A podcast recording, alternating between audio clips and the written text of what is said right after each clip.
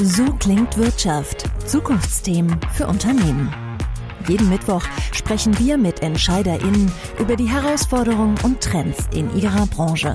Mit jeder Menge Insights und neuen Denkanstößen. Aus der Wirtschaft für die Wirtschaft.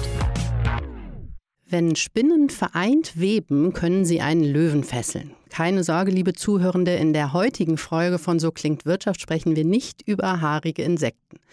Dieses äthiopische Sprichwort soll uns auf das gemeinsame Erreichen von Klimazielen einstimmen. Wir nähern uns dem Thema heute über eine Branche, mit der wir alle zu tun haben, zumindest privat, dem Handel. Der erschlagend große Teil klimaschädlicher Gase entsteht hier nicht bei der Produktion und dem Verkauf von Lebensmitteln und Produkten. Rund 90 Prozent kommen durch zugekaufte Leistungen oder Waren und den Endverbraucher hinzu. Zum Beispiel, wenn ein Lieferant Wurst per Lkw in den Supermarkt transportiert und der Kunde sie später lange im Kühlschrank lagert. Das sind die berüchtigten Scope-3-Emissionen. Wie können große Handelsunternehmen nicht nur sich selbst, sondern auch ihre Partner und Kunden dazu bringen, grüner zu werden? Das besprechen wir heute in So klingt Wirtschaft. Warum ist das wichtig? Laut Statista reduzieren bisher gerade einmal die Hälfte der Handelsunternehmen ihre CO2-Emissionen und das auch nur irgendwie. Denn lediglich insgesamt 16 Prozent setzen sich laut dieser Befragung aus dem Jahr 2023 bereits sehr ehrgeizige und wissenschaftsbasierte Klimaschutzziele. Da muss doch noch mehr gehen, oder? Nachgehakt. Mein Name ist Simone Nissen und ich spreche heute mit Sabrina Wohlfeil. Sie ist Expertin für Klimaschutzthemen der Schwarzgruppe. Zu deren prominentesten Unternehmen gehören Lidl und Kaufland. Und die Schwarzgruppe hat sich den Zielen der Science-Based Targets Initiative verschrieben. Einer Organisation, die konkrete Klimaschutzziele in Einklang mit den neuesten wissenschaftlichen Erkenntnissen definiert. Hallo Sabrina. Hallo Simone. Du leitest den sogenannten Bereich Ökosysteme der Schwarzgruppe. Ökosystem, das klingt für mich irgendwie so nach Biounterricht. Und damals habe ich gelernt, wenn der Mensch irgendwo eingreift, ist das Risiko ziemlich hoch, dass irgendwo anders was kaputt geht. Kannst du das aus deinem Arbeitsalltag bestätigen? Ja, das kann ich absolut bestätigen. Ich ähm, bin auch immer wieder fasziniert, wie eng verwoben wirklich alle Nachhaltigkeitsthemen miteinander sind. Wenn wir allein auf unsere ähm, Nachhaltigkeitsstrategie äh, blicken, die wir gemeinsam als Unternehmen der Schwarzgruppe entwickelt haben, dann haben wir da zum Beispiel vier Säulen. Da gibt's die Säule Menschen, Produktqualität, Kreislaufsysteme und Ökosysteme. Und da denkt man vielleicht als Außenstehender erstmal, dass diese Säulen wirklich sehr separat voneinander bearbeitet werden können. Die Realität ist dann aber eine komplett andere, weil äh, wenn ich mir das genau anschaue und äh, Stichwort Lieferketten hast du ja auch schon an, angebracht, ähm, dann muss ich mich rein aus dem Themenfeld Menschen damit beschäftigen, dass in der Lieferkette die ähm, Menschen, die dort wirklich auch arbeiten, eine faire Entlohnung äh, erhalten. Aus dem Blickwinkel Produktqualität schaue ich dann auf, äh, darauf, dass die Rohstoffe auch wirklich verfügbar sind. Aus dem Kreislaufgedanken heraus betrachte ich dann vielleicht eher Abfallströme oder Möglichkeiten, auch wirklich äh, am Ende des Tages ähm, die eingesetzten Materialien und Produkte auch wieder im Kreislauf zu halten durch ein hochwertiges Recycling. Und in meinem Bereich, dem Bereich Ökosysteme, blicke ich vielleicht viel eher dann auf ähm, den Wasserverbrauch bei der Herstellung eines Produkts oder auf die Entwaldungsfreiheit in der Lieferkette. Ja. Welche Maßnahmen haben bei euch denn so die größten Verbesserungen bewirkt? Bei den Maßnahmen würde ich einen Schritt weiter vorne gerne ansetzen, und zwar die Art und Weise, wie wir auch bei dem Thema äh, Klimaschutz auch zusammenarbeiten. Bei uns in der Unternehmensgruppe ist es so, dass wir wirklich sehr eng ähm, zusammenarbeiten. Das heißt, äh, dort eben wirklich die aus den unterschiedlichen Unternehmen der Schwarzgruppe auch wirklich äh, Kollegen zusammenkommen. Ähm, das sind zum einen Kollegen eben aus den Handelssparten Lidl und Kaufland, aber auch Kollegen aus den Produktionsbetrieben der Schwarzproduktion, von unserem Entsorgungs- und Recyclingunternehmen PreZero oder auch die IT- und Digitalexperten von Schwarz Digits. Und so haben wir tatsächlich ein Projektteam mit rund 50 Personen, also wirklich Experten aus unterschiedlichen Fachbereichen, die da wirklich ihr Wissen einbringen. Du kannst das Geschäftsmodell von einem Händler eben nicht mit einem Recyclingunternehmen vergleichen. Und ähm, deswegen muss man sich dann auch wirklich jedes Unternehmen genau anschauen. Eben die eigenen Emissionen sind in sehr unterschiedlichen Kategorien gelagert, ähm, aber auch die Lieferkette ist eine komplett andere. Das heißt, da auch wirklich die Einzigartigkeit jedes Geschäftsmodells zu betrachten und trotzdem gemeinschaftlich sich ambitionierte Klimaziele zu setzen das war durchaus, äh, äh, ist immer mal wieder mit Herausforderungen auch verbunden. Auch mit heißen Diskussionen? Natürlich. Gut. Einzelne Konzerne konnten ihre Klimabilanz in letzter Zeit deutlich verbessern, aber der Großteil der deutschen Wirtschaft kommt eher schleppend voran. Was glaubst du, woran das liegt? An genau dem gleichen Fakt, den ich schon für unsere Unternehmensgruppe gerade beschrieben habe. Ähm, es liegt für mich auch äh, vor allem daran, dass jede Branche wirklich ihre eigenen Herausforderungen hat. Es gibt nicht die eine Lösung, die wirklich für alle Unternehmen anzuwenden ist, um den äh, CO2-Fußabdruck auch effizient zu reduzieren. Und ähm, ja, bei den Maßnahmen muss man einfach auch sagen, die können unglaublich stark variieren von den Kosten, die sie verursachen. Also besser gesagt den CO2-Vermeidungskosten, was es mich nachher wirklich kostet, eine Tonne CO2 zu reduzieren. Das kann sehr unterschiedlich sein. Ähm, aber es gibt auch Unterschiede in der Geschwindigkeit der Umsetzung und auch in der Beeinflussbarkeit. Also wie kann ich überhaupt als Unternehmen wirklich einen Einfluss nehmen, weil wir haben bei, der, bei dem Thema Klima oder auch Nachhaltigkeit im Generellen sind wir natürlich in einem Spannungsfeld. Wir haben große Abhängigkeiten auch von anderen Stakeholdern. Wenn wir uns da anschauen, zum Beispiel in Richtung Politik, ähm, gibt aber auch weitere Stakeholder, natürlich von denen man da abhängig ist, wie der, auch die eigenen Geschäftspartner, die Lieferanten und natürlich auch die Kunden, weil die beeinflussen natürlich auch mit ihrem Kauf- und Konsumverhalten. Ähm, die Art und Weise, ähm, wie ein Unternehmen eben handelt. Und das zu beeinflussen, ist nicht immer so trivial. Damit sind wir beim Stichwort Scope-3-Emissionen. Hier scheinen die Unternehmen am ratlosesten.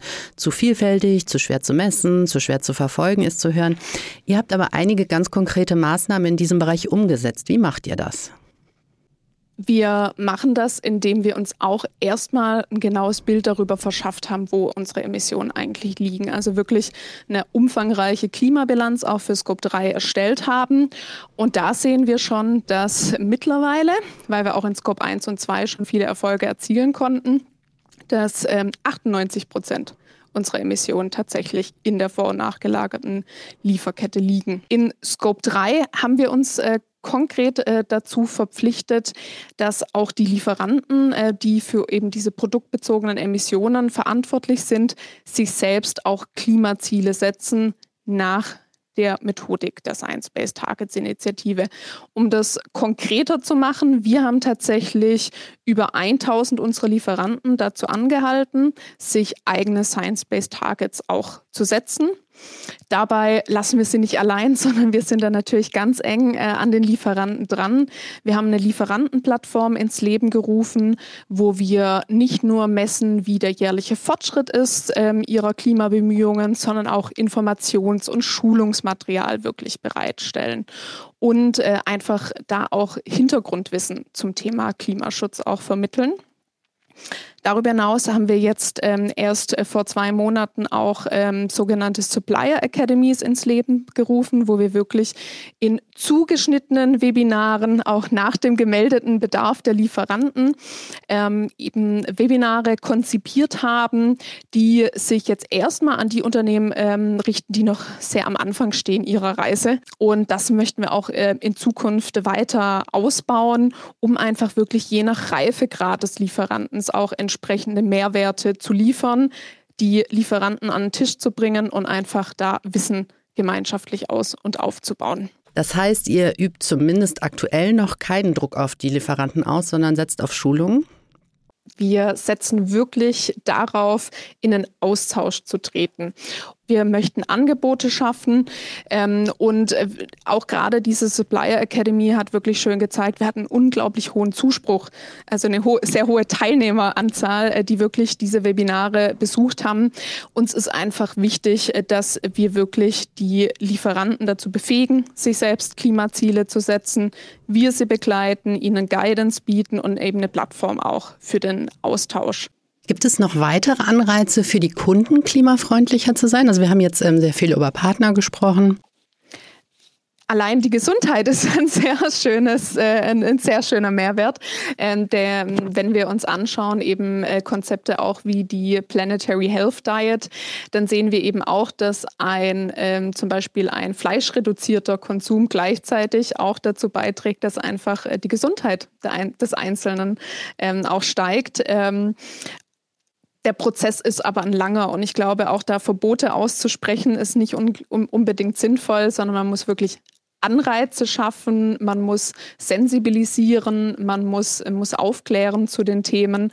Und das versuchen wir auch heute schon auf vielfältigen äh, Kanälen ähm, durch, dadurch, dass wir Kunden mit einbeziehen, wenn es darum geht, neue Produkte zu entwickeln, dass eben auch in Social Media mit Testimonials gearbeitet wird und ähnliches. Ähm, also das heißt, da sollte man wirklich auch die Bandbreite der Kommunikationsmittel nutzen, um wirklich ähm, zu erklären, warum es auch sinnvoll ist, zum Beispiel für die Gesundheit, sich auch klimafreundlicher zu ernähren ähm, und äh, dort eben Stück für Stück mit Anreizen überzeugen.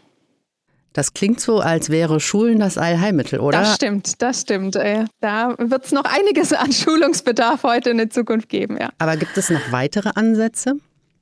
Ein ganz schönes Beispiel haben eigentlich unsere Handelssparten Lidl und Kaufland ähm, im letzten Jahr da auch geliefert.